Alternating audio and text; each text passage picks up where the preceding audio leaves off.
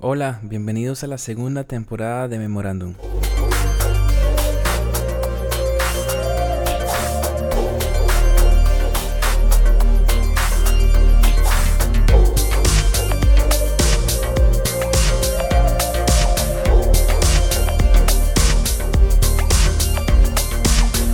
Hola, soy Pablo Lacayo y esto es un episodio más de Memorandum. Hoy con un invitado para mí de lujo, porque es uno de los pianistas eh, que escuchaba desde hace años y no es porque él ya esté viejo, sino porque me acuerdo que tenía una banda eh, de chicos y grababan videos y los vi eh, una vez en, YouTube y desde ahí empecé a, seguirlo.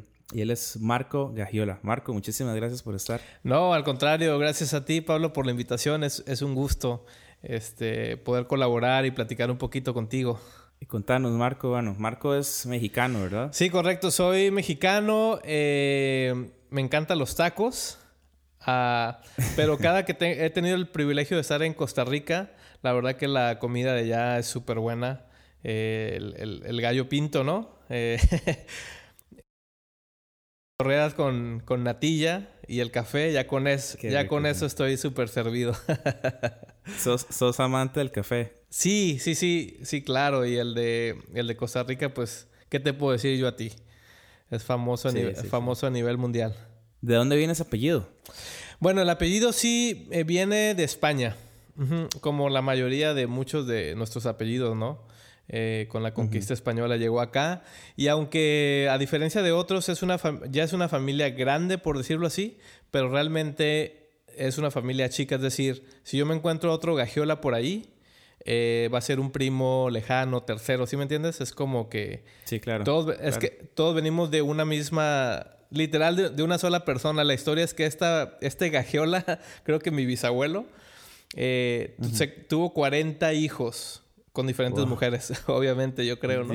Porque si no, si no los hubiera matado, ¿no? Este... Entonces, de esos 40 hijos, literal venimos todos los Gagiola que tú te puedas encontrar por ahí en el camino. Y bueno, y bueno, Marco, contanos, hacemos un, un resumen de, tu vida, así, desde que empezaste hasta el día de hoy. ¿Cómo puedes resumirlo? Eh, ¿Por qué el piano? ¿Por qué la música? ¿Tenías en mente estudiar otra cosa? ¿Visualizabas eh, estar... Eh, ¿Visualizabas como te ves ahorita? ¿O te veías totalmente diferente? Mm, Sabes, no, nunca, nunca visualicé estar donde estoy o como estoy. Eh, creo que la vida, Dios, ¿no? Y la vida, o por medio de la vida, me, ha llevado por diferentes caminos que nunca pensé tomar.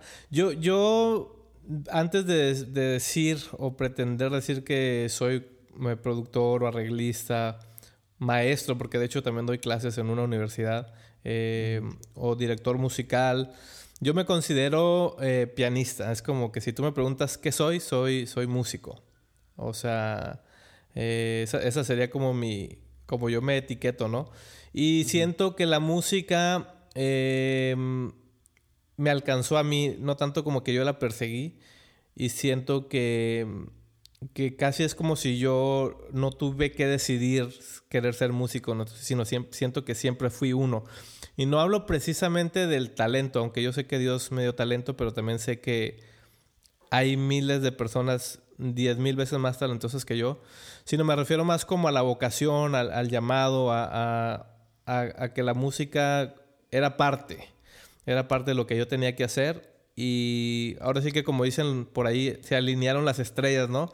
Para que yo, yo pudiera continuar con mi, con mi carrera y, y, definitivamente sí soñaba con ser músico de alguna manera, pero, pero no jamás pensé estar donde estoy. Y no me refiero de que haya alcanzado cosas, sino simplemente te digo, Dios me lleva por caminos, por ejemplo, en producción.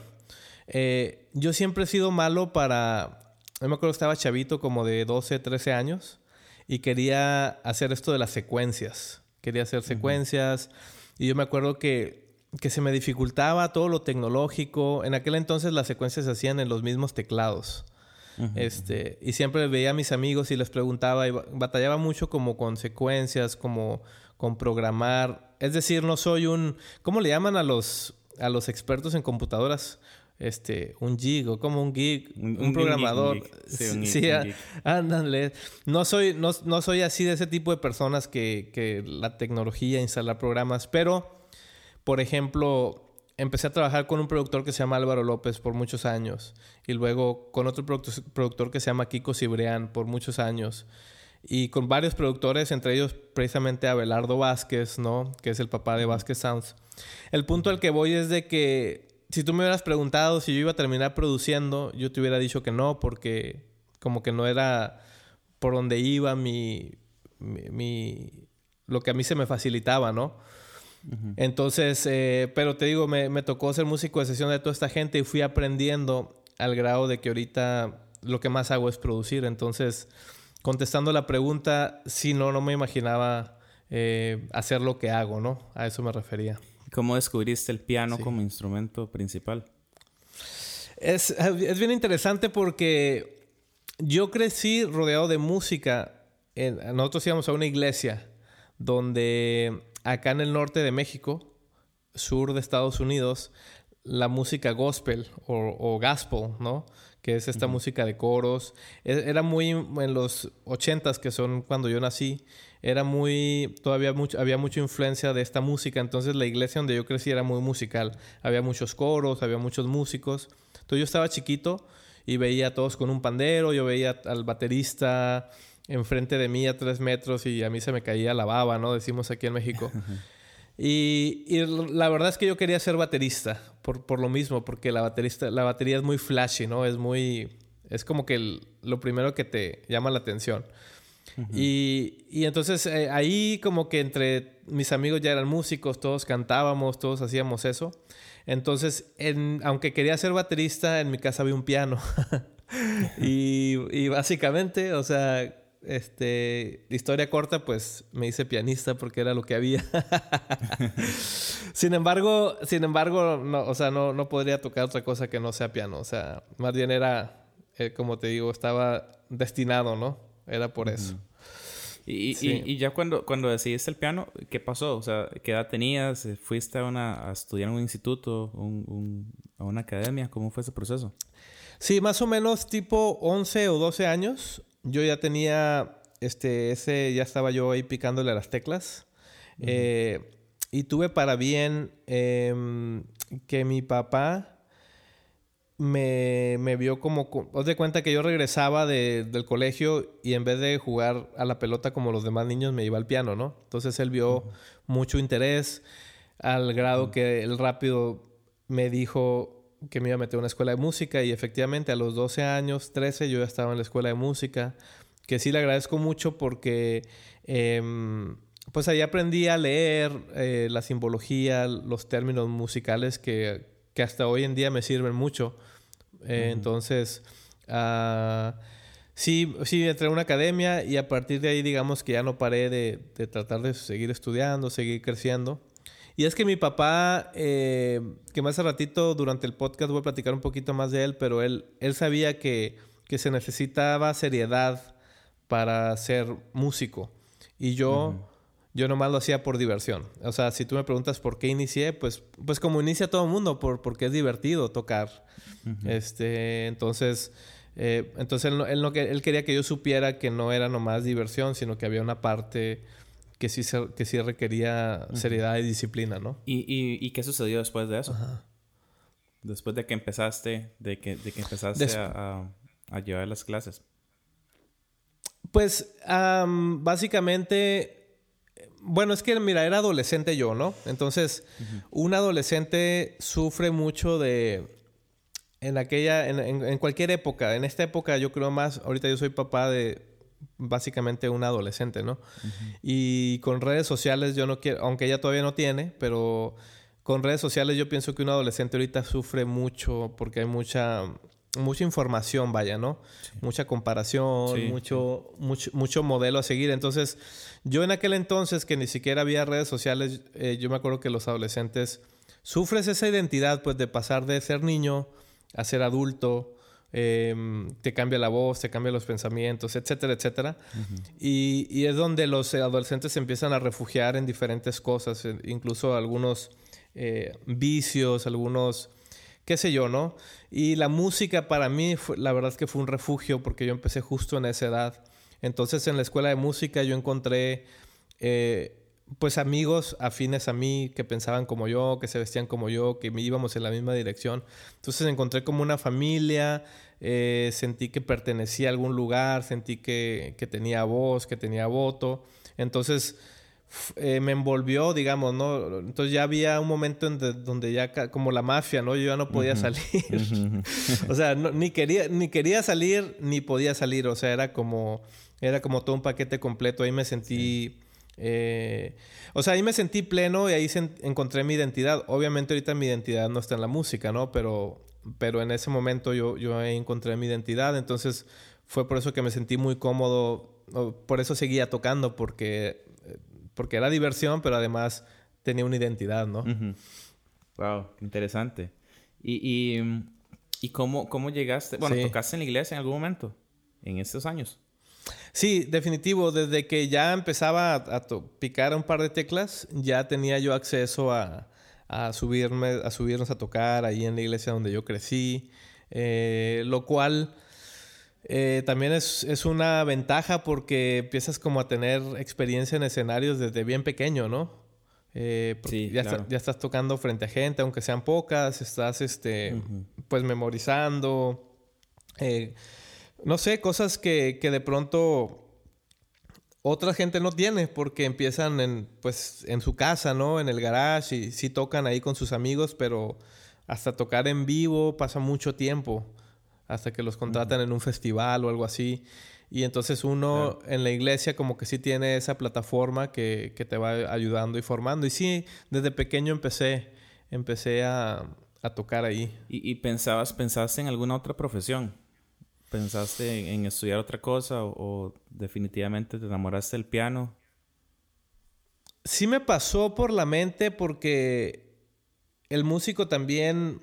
Em, ¿Cómo lo explico? Por ejemplo, mi papá, 100%, este, cuando yo le dije que quería ser músico, que me quería ir a Los Ángeles, California, a estudiar, él me dijo, agarra tu mochila y lánzate, ¿no? Te apoyamos. Y mi mamá también, pero mi mamá, por ejemplo, siempre tenía ese, ese, ese paréntesis o esas entre comillas de, de, oye, y si estudias otra cosa primero, ¿no? Entonces, esa, esa, sí existe esa presión social eh, yo no, la tenía tan fuerte de mi mamá, pero existe en general como... Por ejemplo, yo ahorita navego con la bandera de músico súper orgulloso porque a mí un instrumento me ha sacado adelante en la vida. Dios por medio de un instrumento, ¿no?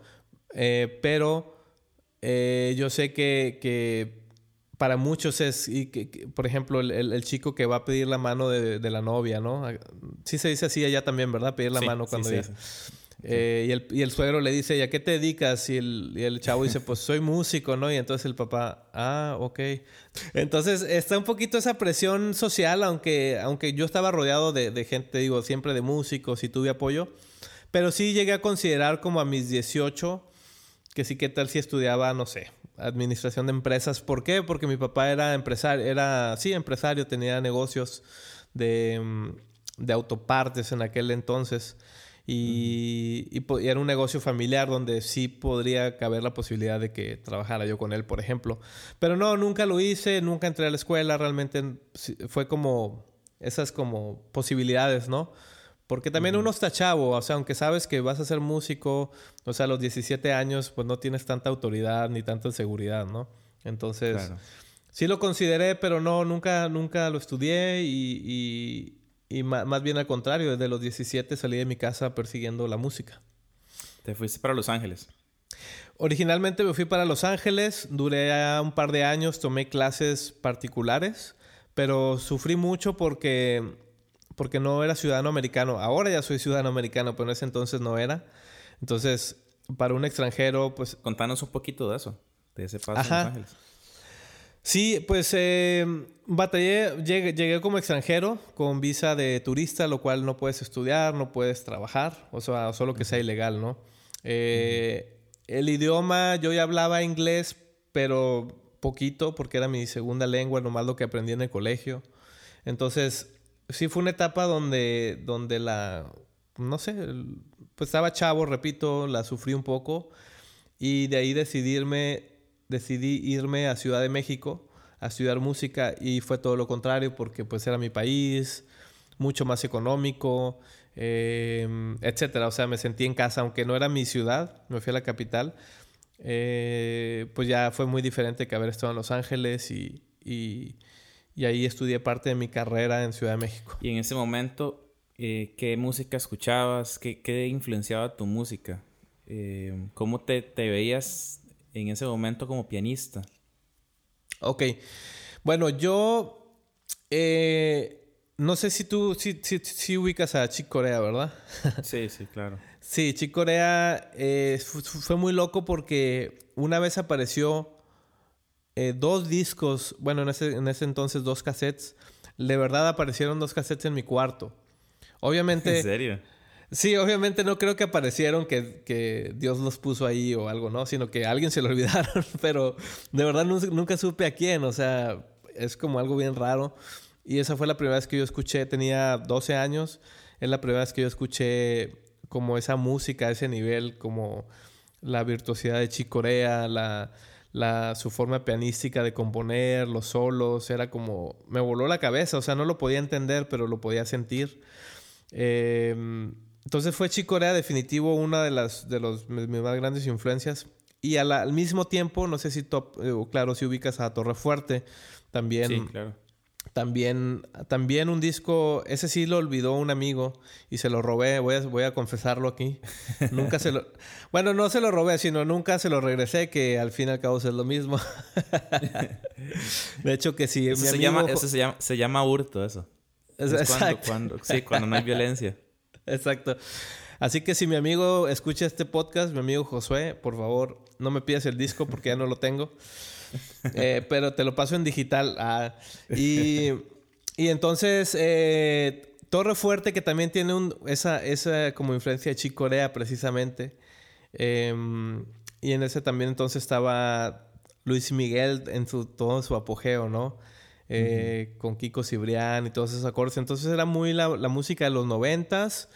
Eh, como que sí me gustaba mucho el jazz, pero como que mi sueño más era como tocar con artistas y, tocar pop. Y cuando me fui a Ciudad de México, como que era lo que yo quería, era conectarme para, para ver si podía tocar con gente y así. Y, pero bueno, esas fueron mis influencias y, no, si, si, te soy claro y te soy muy franco, no sabía cómo veía mi, ni siquiera mi música. No, no te podría decir que quería ser pianista de jazz o de pop, sino iba tomando ese viaje, básicamente, Y, y, ese viaje, pues a ver a dónde me llevaba, algo así. ¿Y, y, lograste tener contacto, enlazaste con músicos en ese tiempo, en Ciudad de México? Sí, pero este es un punto bien importante para los chicos que escuchan. Em, yo los contactos eh, también el tiempo en México fue bien difícil, tenía 19 años. Entonces, eh, estaba súper flaco porque no, no, había para comer. este, comía, comía un poquito de dinero al día, la verdad. Em, y, y, yo ya veía, Ciudad de México pues es un monstruo de ciudad, ¿no? Es una ciudad súper grande, donde veía mucho músico muy talentoso. Haz de cuenta que por decir la competencia era enorme, ¿no?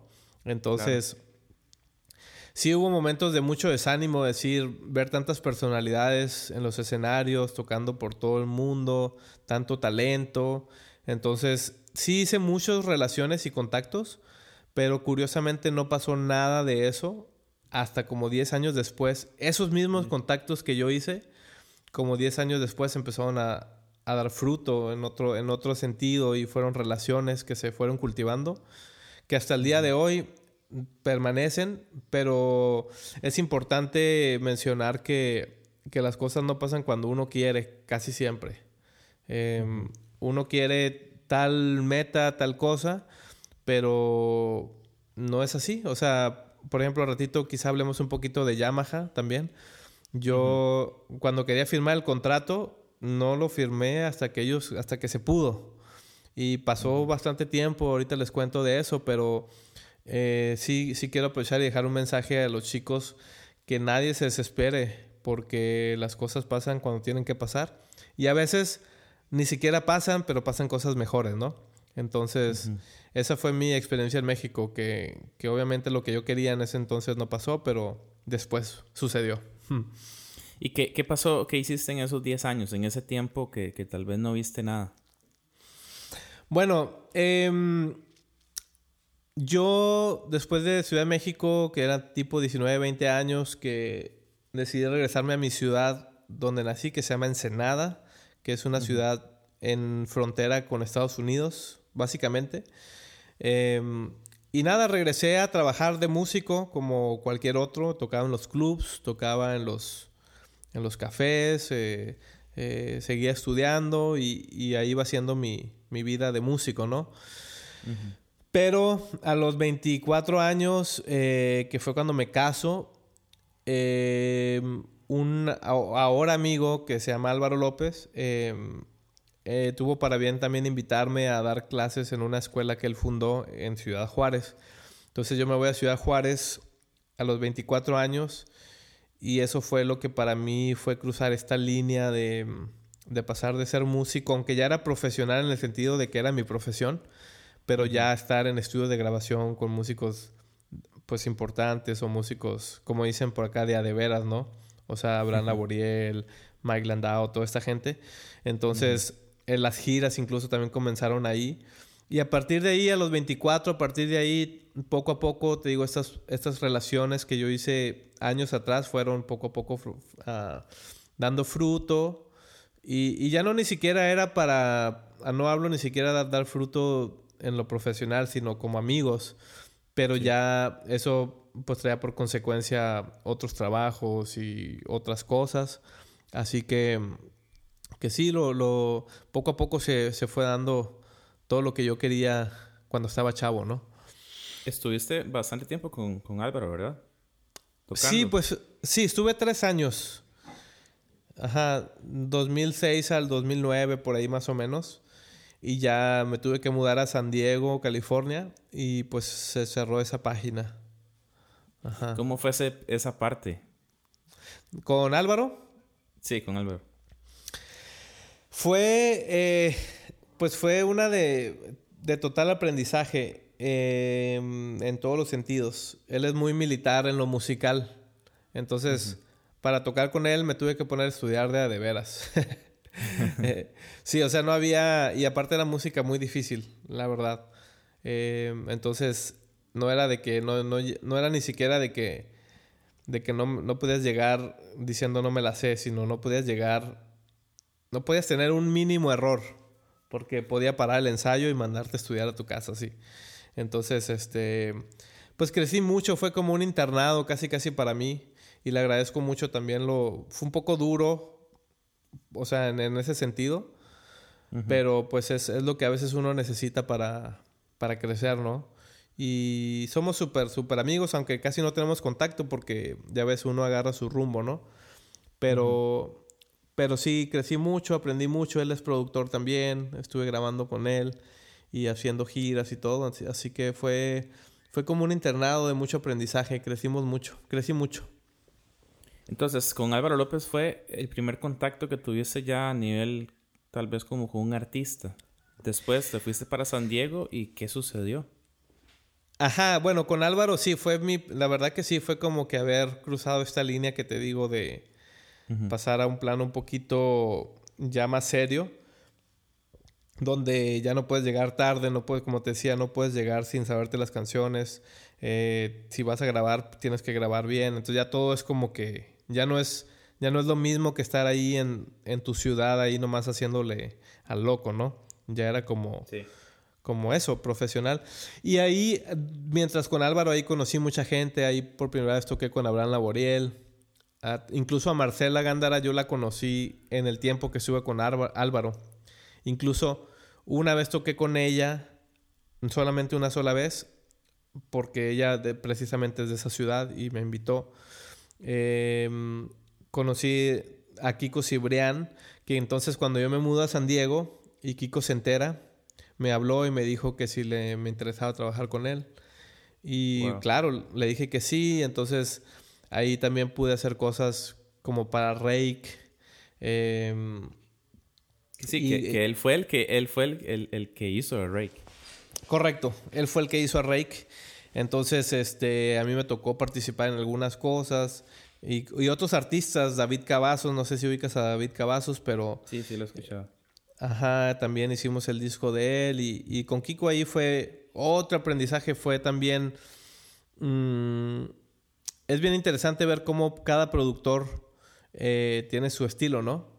Y la verdad es que era un polo opuesto a lo que era a lo que es Álvaro, ¿no? En, en, lo musical, en la manera de trabajar, en todo. Entonces, para mí tener esa diversidad y esos polos tan opuestos en tan poquito tiempo, pues fue una escuela para mí para agarrar lo mejor, digamos, de lo que yo considero lo mejor de cada uno y, y hacer lo mío, ¿no?